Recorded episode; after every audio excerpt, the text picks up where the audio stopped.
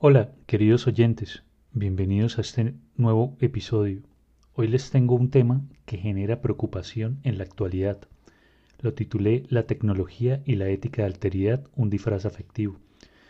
En estos días, el problema de la interacción humana y sus afectos a partir de la tecnología deja un vacío grande, tanto en los factores del pensamiento como en los valores sentimentales, en una estrecha línea muy separada de la comprensión, la responsabilidad y sus dilemas de actuación. Todo esto producto de lo políticamente correcto. Por lo tanto, este discurso se ha desarticulado hacia un punto crítico entre la tecnología y la ética de alteridad bajo un disfraz afectivo. Esto, si lo contemplamos desde la interacción humana como analogía de procesos químicos, podremos ver cómo algunas personas se fusionan, unas se separan, explotan y otros simplemente se condensan para producir cambios. Esta perspectiva la consideramos desde lo relacional, pero en sustancia, ¿dónde está lo afectivo? Acá es importante vincular el concepto de ética de alteridad con los afectos porque no se ha considerado su relevancia en el plano de la interacción.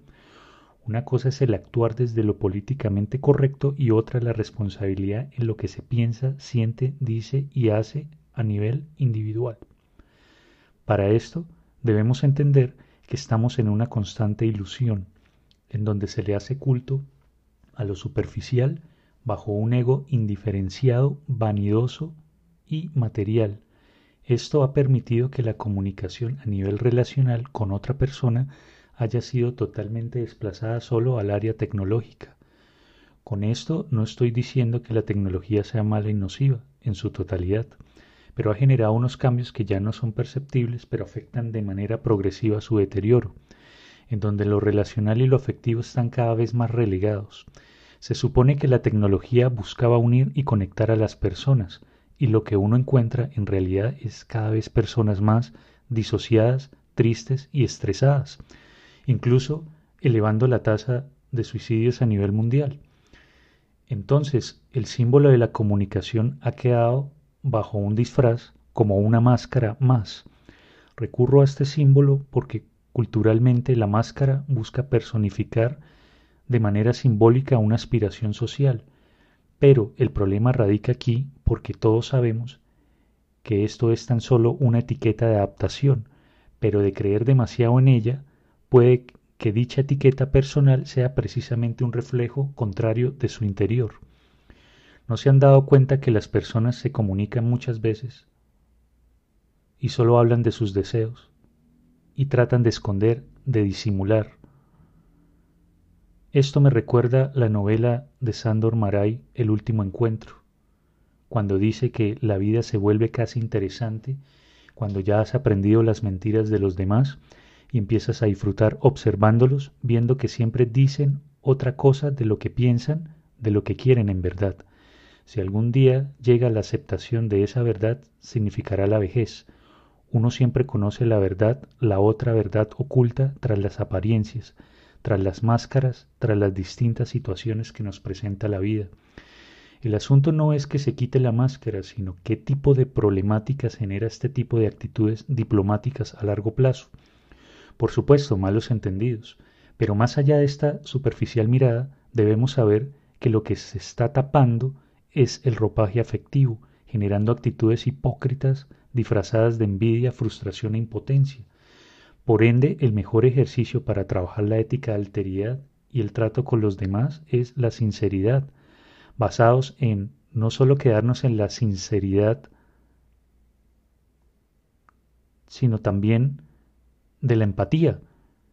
Recordemos lo que el escritor y filósofo Michel de la Roquefort nos dice en sus máximas. La sinceridad es una efusión del corazón, muy pocos la tienen, y la que ordinariamente vemos no es sino un refinado disimulo para ganar la confianza de los demás. Entonces, no solamente quedarnos en la simpatía, hay que trabajar la empatía para hacer una conexión y así el ejercicio puede asociarse al compromiso, cosa que en estas épocas es difícil, porque la palabra ha perdido su lugar sagrado y esto sin contemplar lo que está detrás de esa máscara. Pero esto asusta a muchos porque muchas personas prefieren esconder sus más reales intereses. Ante esto, Rabindranath Tagore nos esclarece que todos nuestros impulsos egoístas, todos nuestros deseos personales, oscurecen nuestra verdadera visión del alma, pues solo muestra nuestro ego.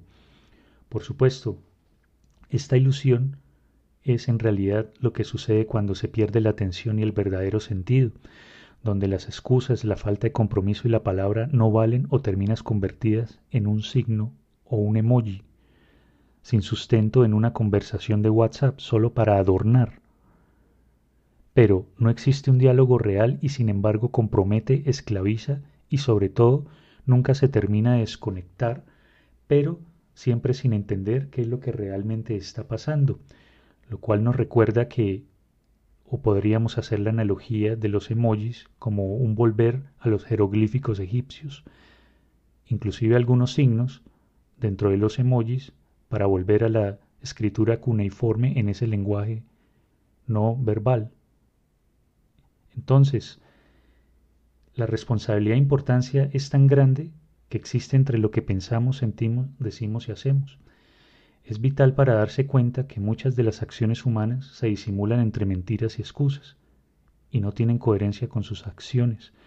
Así la vida se divide haciéndose aislada y peligrosa. Ante esto no queda más que una evidente prueba de que reflexionar crea conciencia, pero el amor es el que nos da alma.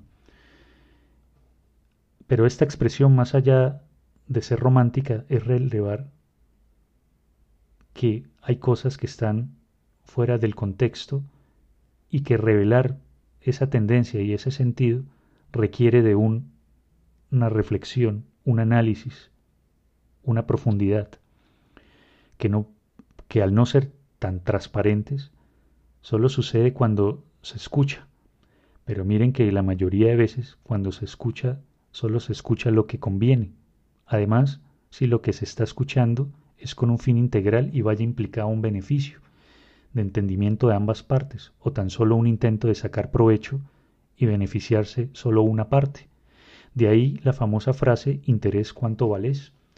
Es acá cuando la ética de alteridad se pone en evidencia en un mismo momento de la historia personal, es decir, el pasado, el presente y el futuro, al mismo tiempo, donde las actitudes y los eventos se reflejan, aparecen y reaparecen mostrando una intención, es lo que nos muestra lo que la persona en su historia familiar ha podido transcurrir en los tiempos. Sin embargo, debemos entender que la ética no se puede ni se debe enseñar y que todo aquel que es ético no habla de ética, sino que la vive.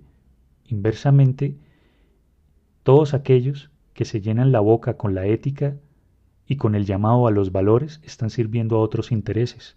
Esto lo decía el filósofo Ludwig Wittgenstein, donde la mayoría de veces no se compromete este proceso dialéctico entre nuestras experiencias con nuestras vivencias, porque no siempre se dará un nivel de conversación y una buena disposición, pero sí a un nivel de controversia e inconformidad, porque cada persona tiene su construcción de realidad, símbolos y lenguaje, bajo la subjetividad de sus concepciones religiosas, filosóficas, morales y éticas, que las expresa con su comportamiento de ahí que Lao Tse siempre decía a sus discípulos, el alma no tiene secretos que el comportamiento no revele. Esto explicaría la influencia que ejerce el diálogo tanto en las actitudes como en las proyecciones que cada persona hace. Es imposible escapar a las proyecciones, pero también se debe tener en cuenta que esta visión personal siempre está cargada de historia familiar, de historia, de los conflictos no resueltos, los miedos, los complejos y ciclos sin que siguen estancados y que van de generación en generación por repetición, como una cadena invisible. Es decir, al no haber comunicación entre las instancias conscientes con las inconscientes de la misma persona, lo que hace es proyectarlas, pero no de una manera sana. Por ende, la persona al no elaborar o integrar esa parte de su ser por medio de su experiencia individual no diferenciada, es lo que hace transmitir esas mismas imágenes, símbolos, tradiciones y prejuicios. y sobre todo afectando a la siguiente generación, evitando el desarrollo de esta conciencia y cambios de actitud en su capacidad de discernir sobre sus acciones y convicciones, tratando de quedar totalmente ciego a merced de las peligrosas demandas del lado oscuro del ser humano. Ante esto, el psicólogo Eric Neumann solía decir, está ligado al mal todo aquel que ha visto y no ha actuado, todo aquel que ha desviado la mirada porque no quiso ver, todo aquel que no ha visto aunque lo hubiese podido hacer, pero también todo aquel cuyos ojos no han podido ver. Lo importante aquí no es hacerse el desentendido. Nicolás Maquiavelo también nos decía que pocos ven lo que somos, pero todos ven lo que aparentamos. Así que si no somos conscientes y se acepta un disfraz donde existe una actitud sombría, habrá una proyección hacia lo colectivo de manera negativa, como en el caso de la tecnología, las propagandas de exhibir y generar marketing, con el fin de vender una idea, crear necesidades, utilizando las emociones para influir en la venta, pasando por encima de las fibras emocionales ajenas creando la ilusión de felicidad con el fin de seguir consumiendo e incluso llegar a atentar con la salud, tanto física como mental, como las bebidas, las comidas, los suplementos, los medicamentos y las modas. En el plano familiar es precisamente cuando se ha venido abusando físicamente, violentando, la agresividad, eso se transmite también. Por eso muchas personas a veces creen que por evitar una situación pasada y hacer un cambio, pero desde lo racional solamente, simplemente se están engañando porque a veces terminan siendo peores que la generación anterior. Pero peores me refiero en el sentido de la ceguera. Por supuesto, no se busca la perfección, pero sí un equilibrio, una mirada integral. Ya Aristóteles nos decía que la felicidad es un bien en una buena medida, porque debe ser sin pasar por encima de nadie y conseguido bajo su propia pretensión. Por eso la ética alteridad considero que debe alcanzar ese mismo bienestar, porque está mutuamente conectada en la vivencia que cada persona y cómo esto representa la experiencia. Propiciar este desarrollo es no pensar que las personas son débiles al expresar que están tristes, que están sufriendo o que no han sido capaces de lograr un objetivo o sueño. Esto hace personas al contrario, personas responsables que quieren solucionar sus problemas e ir más allá, identificarse con su propia imperfección. Esto permite a la persona identificarse como un recorte de la colectividad, así desligarse de esto mismo y determinar el reconocimiento de su propio mal y experimentando así una experiencia unitaria. En latín esto se conoce como unus mundus, que quiere decir que todo emerge y a la cual todo retorna. Esto lo encontramos en nuestras tendencias y el manejo de los tiempos para comprender. En este caso, las personas creen que no pueden cambiar, al igual que los comportamientos, pero eso no es cierto. Por eso la gente se suele justificar con que yo soy así y así me tienen que querer o aguantar. En realidad, si miramos simbólicamente, esto es abrir un espacio simbólico en donde podemos conectar el mito del eterno retorno, que plantea los tiempos cíclicos que han estado en todas las civilizaciones primitivas y modernas, basadas en que el mundo se extingue para volver a crearse. Esto se conecta con la idea del tiempo psicológico. Por ejemplo, cuando una persona hace consciente un estado de sus comportamientos basado en una voluntad y darse cuenta en lo que ha fallado. Entonces podemos tomar también el símbolo de purificación y transformación del ave fénix. Incluso la filosofía de volver a empezar, transformarse y trascender.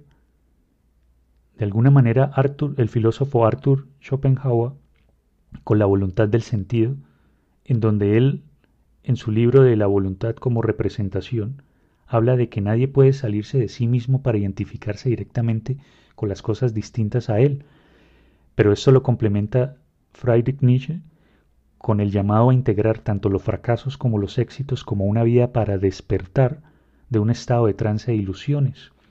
Entonces aquí podemos conectar que cuando las personas tienen la voluntad y el ánimo de cambiar, lo pueden hacer. Pero muchas veces el problema es que la gente quiere imponer el cambio a los demás y no para sí mismo. Por eso en la medida, y es importante tener en cuenta que es preciso primero cambiar el corazón personal para que otro corazón sea influido y cambiado. De lo contrario, simplemente es una imposición o una manipulación. Por eso ustedes sabrán que de las tareas más arduas es pretender que otra persona cambie. A lo mejor cuando la persona cambia para sí mismo, la perspectiva cambia y probablemente la otra persona también. Esto explica, por ejemplo, que las personas siempre tienen la opción de seguir repitiendo una actitud o transformarla a través de los tiempos que manejan de la vida. Lo que pasa es que a veces la gente espera y prolonga mucho tiempo y la cosa y la carga se hace más larga. En una instancia como hijos, como padres y abuelos. Entonces la persona escoge o repetir el ciclo o cambiarlo. Y sobre todo cómo esto afecta a una persona cuando aprende a tolerarse a sí mismo sin pasar por encima de nadie o menospreciarlo. Así el asunto de la ética de alteridad es una gran responsabilidad, sobre todo a un nivel individual, porque si el individuo comete un error y decide vivir el patrón a un nivel inconsciente, esto resulta equivocado, ya que toda relación puede estrellarse. Esto puede reconocerse a través de diferentes sentimientos, que a pesar de pensarlos, en su actuar no concuerdan y se expresan de manera incompleta. Por eso ya Miguel de Unamuno nos decía que hay que pensar el sentimiento y sentir el pensamiento, para hacer un equilibrio. Por eso el hombre sabe mucho más de lo que comprende. Ante esto, el psicoterapeuta Alfred Adler nos dice, el hombre no comprende nada en absoluto de su propio objetivo, a pesar de perseguirlo de continuo, no comprende nada de su estilo de vida que sin embargo le liga y le aprisiona inexorablemente. Debemos recordar varios episodios de nuestra historia de la humanidad, producto de total inflación afectiva y acumulación de reacciones por máscaras, que aquí lo expreso de manera de la frase coloquial los lobos con piel de oveja. Para expresar esto les quiero compartir un poema de mi libro Una visión poética de la vida, lo escribí hace tres años y lo titulé Postmodernidad. La imagen del pastor que con leve reflejo esconde su máscara, manto envuelto de fanatismo que exime actos por excusas a los que carecen de espíritu. Falsos son los profetas que están sedientos de poder por aquello que les falta. Son calabozos de miedo que proclaman ego e insensibilidad en un porvenir de violencia y discriminación. Ante la posmodernidad del ser, ¿es posible decidir qué es lo que refleja a qué? Entre el acontecer material e imagen psíquica, donde sólo aquella revelación mítica, donde Atenea suspira y Hades sonríe, Fobos domina y Eros es aislado. Así, estas personificaciones crean algo así como epidemias psicológicas, como ahora lo vemos en las redes sociales y el marketing. Entonces sabemos que toda inflación del ego es aquella insistente negación de afectos, lo cual no permite una sana elaboración de las contradicciones internas, por eso, Carl Gustav Jung, el psicólogo analítico, decía que cuando no puede hacerse consciente un estado interior, acontece exteriormente en forma de destino. Es decir, cuando el individuo se mantiene unido y no llega a ser consciente de su contradicción interior, el mundo tiene que representar el conflicto y partirse en dos mitades. Esto a nivel de compensación de la realidad donde el ego no debe verse forzado a rechazar o negar su naturaleza, asumiendo humildad de sus atributos, es decir, siendo lo que es y el que es. Con esto daría un paso enorme a generar una valiosa conexión con una conciencia mucho más concientizada. De ahí la responsabilidad de cada humano tiene consigo mismo y con los demás, ya que muchas veces se nos olvida que a pesar de tener todos estos conocimientos en tecnología cargados de poder y protocolos, seguimos solo siendo humanos que debemos seguir trabajando sobre nuestros pensamientos y nuestros sentimientos en lo que respecta a la actitud del comportamiento de nuestra real, sincera y honesta comunicación. Así que los invito a que reflexionemos acerca de nuestra manera de comunicarnos y conectarnos con las personas, especialmente con las palabras. Miren que a manera simbólica, como decía Paracelso, todas las sustancias son venenosas, pero la dosis correcta o mínima diferencia en un medicamento de un veneno. Así pasa con nuestras palabras. Entonces, en estos momentos de pandemia, utilicémoslo para mejorar, reflexionar y sobre todo siempre buscar espacios para mejorar el diálogo y la comunicación. Les agradezco haberme acompañado en este programa. Nos vemos la próxima semana. Hasta pronto.